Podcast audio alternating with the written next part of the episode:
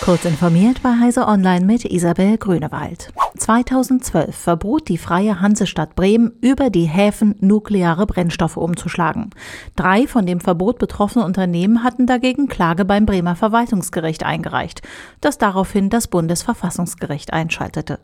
Dies entschied nun, dass dem Land Bremen die Gesetzgebungskompetenz für den Erlass eines solchen Umschlagverbots fehle. Für die friedliche Nutzung der Atomkraft sei nach Artikel 73 des Grundgesetzes allein der Bund gesetzgebungsbefugt. Der betreffende Paragraph des bremischen Hafenbetriebsgesetzes betreffe schwerpunktmäßig die friedliche Nutzung der Atomkraft, sodass das Land nicht zur Gesetzgebung berufen ist mindestens ein wichtiger Baustein zu einer Verkehrswende, schöpft derzeit sein Potenzial nicht aus. Der öffentliche Nahverkehr ist auf dem Land zu teuer und in der Stadt zu schlecht ausgebaut, ergab eine Umfrage der Kreditanstalt für Wiederaufbau. Eine Mehrheit der Befragten in Deutschland kann sich grundsätzlich vorstellen, häufiger vom Auto auf öffentliche Verkehrsmittel oder aufs Fahrrad umzusteigen. Allein im ländlichen Raum würde eine bessere Anbindung bei 71 Prozent der Befragten zu einer stärkeren Nutzung des ÖPNV führen. Ein Bündnis aus 13 Umwelt- und anderen Organisationen appelliert an Bundeskanzler Olaf Scholz, gegen die von der EU-Kommission geplante EU-Taxonomie zur Finanzierung nachhaltiger Technik vorzugehen.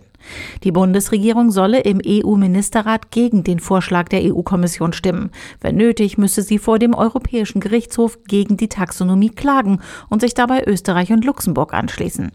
Organisationen wie BUND, Greenpeace, WWF, der Naturschutzbund und die Deutsche Umwelthilfe hatten vorige Woche einen entsprechenden Aufruf in Gang gesetzt, der mittlerweile knapp 230.000 Mal unterschrieben wurde. Beim Bilderbuchstart des Weltraumteleskops James Webb an Bord einer Ariane 5 wurde so viel Treibstoff gespart, dass das Instrument 20 Jahre einsatzbereit sein dürfte. Das haben die verantwortlichen Ingenieurinnen und Ingenieure ermittelt, wie die NASA nun mitteilte.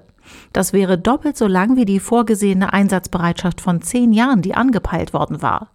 Derzeit kann das Teleskop an seinem Arbeitsort nicht aufgetankt werden.